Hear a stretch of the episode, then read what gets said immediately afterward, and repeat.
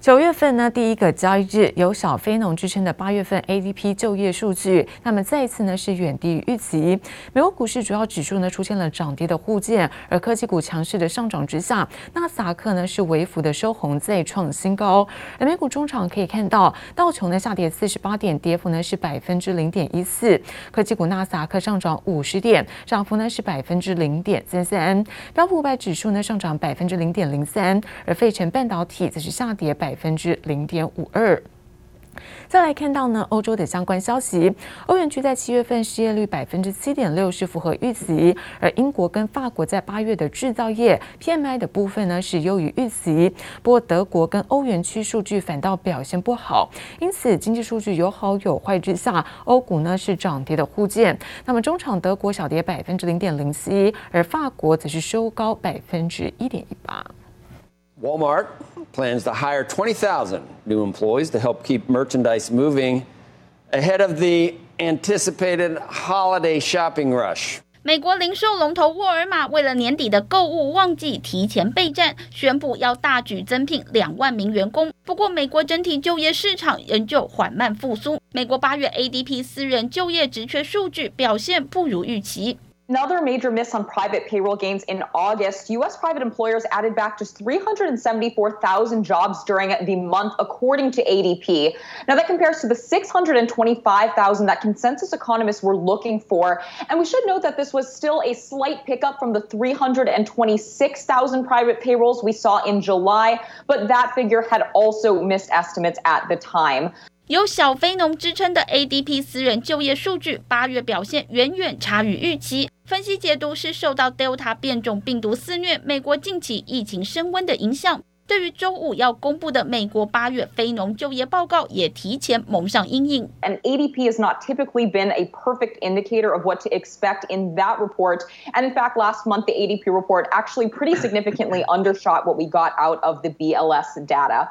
But in terms of what, I, what to look out for on Friday, economists expecting to see a slowdown here in terms of non-farm payroll gains, with those likely rising by just under 750,000. Again, a miss on private payrolls for August as reported by ADP. and a potential sign here that this latest jump in COVID cases is starting to weigh on the pace of recovery. 国际油价在上周大涨了百分之十，回到每桶七十美元左右。石油输出国组织 OPEC 和盟友九月一号的会议上，预计将继续维持增产计划。OPEC Plus kicks off today, and it was supposed to be a rubber stamp meeting. Now they're set to increase production by 400,000 barrels per day in September, but now we have this hurricane. So that kind of is a monkey in the wrench. I think it's going to be a rubber stamp meeting. OPEC Plus 在开会前夕调高了今明两年的全球石油需求预测。多数分析师认为，OPEC Plus 会维持现有的每天增产四十万桶的温和增产计划不变，但也不排除扩大增产的可能性。记者王新伟、杨启华综合报道。而欧元区最新公布了八月份通膨率达到是百分之三，创下十年新高，同时远高于在欧洲央行百分之二的通膨目标。而欧央呢，即将在九月九号召开利率的决策会议，是否会缩减宽松规模是倍增压力。而此外，美国股市在八月份呢，丝毫不受到变种病毒影响，那么标普、纳斯达克都再创下历史新高。有分析师却担忧了，现在跟一九九九年末这种网络泡沫崩盘前夕相似，因此也提醒投。投资人要小心，行情会有逆转的可能性。而苹果、Google 在应用程式的一个平台上，那么向软体开发商哦收取百分之三十的佣金制度，不过现在却在南韩是踢到了铁板。南韩国会呢在周二正式通过了立法禁止，而且是创下了全球首例。而现在包括了美国、欧盟也酝酿做跟进。如果掀起骨牌效应，对于在苹果、Google 来说，将会是一个巨大冲击。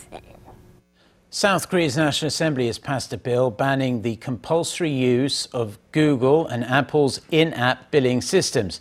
If signed by President Moon Jae in, South Korea will be the first country in the world to adopt such a law against the tech titans. 由于谷歌及苹果涉嫌垄断，向软体开发商收取最高百分之三十的佣金，引发争议。南韩国会创下全球先例，最新以压倒性的票数立法禁止后，极可能在全球掀起骨牌效应。Sensor Tower estimates that consumers in South Korea spent about 4.6 billion on Google Play last year. That means, by their estimate, Google is able to collect about 1.4 billion in platform fees. As for Apple, subject to Apple's fees, fee of up to 30%, earning the company, they think, about 400 $114 million.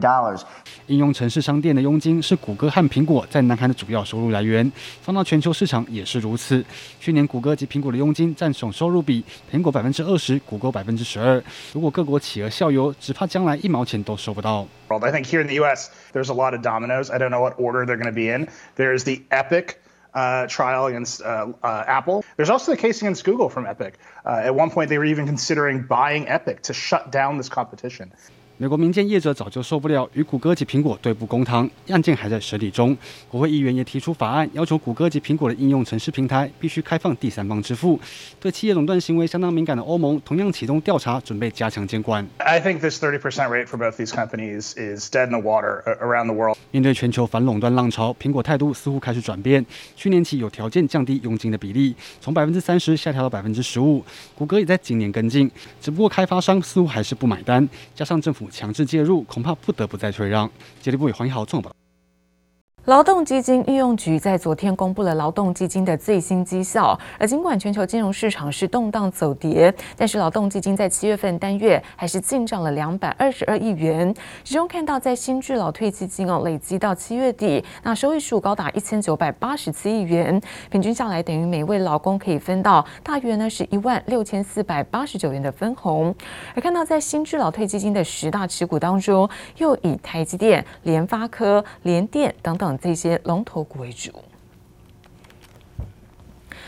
另外看到是 IC 设计厂林阳在昨天携手旗下的子公司，那么灵通召开了法说会，董事长黄周杰对于需求是抱持正面的看法。不过供应链呢缺料持续之下，有了资源还要看一下后段的生产能不能够顺利。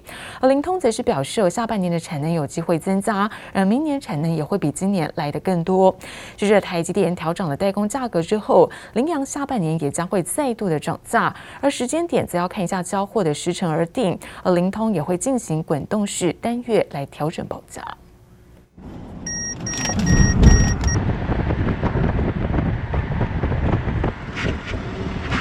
车辆行驶在道路上，模拟假人从右方死角突然冒出，驾驶还来不及反应，车子就透过 ADAS 先进驾驶辅助系统的侦测，自动急刹，确保安全。随着汽车电动化的趋势，主攻车用晶片的 IC 设计大厂羚羊，受惠需求持续成长，下半年订单也很旺。一号携手旗下子公司凌通一同召开法说会，董事长黄周杰对需求展望乐观，不过由于产能欠缺，不管拿到多少晶圆。还是要看后续供应链的生产进度。在台湾的现状，其实这些资源基本上都很欠缺，所以对我来讲，有微封不见得后段的生产的可以很顺利，所以每一关卡一关。对后续的市场的需求，基本上是是持正面的看法。市场对目前这些产品的需求，假设是很明确，那基本上我们就会很积极的去做。展望下半年，凌阳表示，产品类别当中占比最大的车用晶片，目前是订单追着产能跑，可供货比例仅占四到五成。只要能够释放产能，营运就会成长。相较于上半年，下半年产能有机会增加。至于明年可以多几成，凌阳透露，代工厂回答不会低于今年状况。半导体产能吃紧，晶圆代工厂也纷纷涨价。主要投单在台积电的凌阳，下半年也将再度调涨价格，维持毛利率。而下游客户则是只要交货，对价格调整接受度高。我们是被通知的，他会设定说啊，从哪一个时间点开始，我交给你 wafer 就开始涨价帮主的价格涨。那从我们 deliver 的角度来讲，我们会去设定我们 deliver 的时间，跟从哪个时间点开始，我们把客户所所加价的部分。把它这个这个成本，我会转嫁到我们客户身上。林洋旗下的 MCU 厂林通也指出，报价将随着上游成本提高进行滚动式单月调整，以制成微缩的方式增加产能，满足客户需求。预期下半年各个产品线需求订单都相当强劲，有望延续拉货动能。记者刘志柔、苏伟明台北参报道。而根据在研调机构的调查，随着 DRAM 的需求回温，也带动去年整体 DRAM 模组市场的销售额达到一百六十九亿美元，年增大约百分之五。其中看到十大记忆体模组厂当中，威刚由前一年度的第五名，那么跃升到全球的第二名。老牌 IC 设计厂凌阳今天召开法说会，随着车用晶片出货量逐渐放大，不止上半年单月获利转盈，也因产品线订单同样满载。展望后市，凌阳表示，依照目前手中订单来看，最快下半年该产品线就有望达到损益两平的局面，明年更有机会开始贡献获利。去年 DRAM 模组销售额出炉，随着需求回温，带动整体 DRAM 模组市场销售金额攀升至一百六十九亿美元，年增约百分之五。而从前十大记忆体模组厂来看，台厂持续南瓜四席，其中威刚由第五跃升至全球第二，十銓维持第七名不变，宇瞻紧追在后排名第九，一定则在近年积极发展 DDR 五应用之下仅进第十名。为了抢攻五 G 应用商机，代工大厂人保旗下黄蜂通讯今天首度发表自有品牌 Apple，同时推出全球首款跨装置五 G 的行动网卡，不只希望协助消费者与企业客户能将既有的装置升级成五 G 设备外，更是首波锁定在台湾、日本等五 G 市场，未来也将因应市场需求规划进军欧美等地。国际半导体产业协会宣布，将与鸿海集团合作，全力推化合物半导体发展。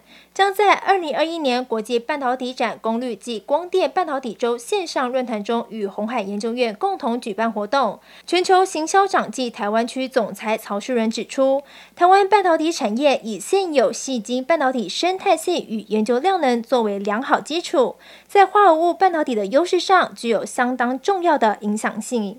记者综合报道。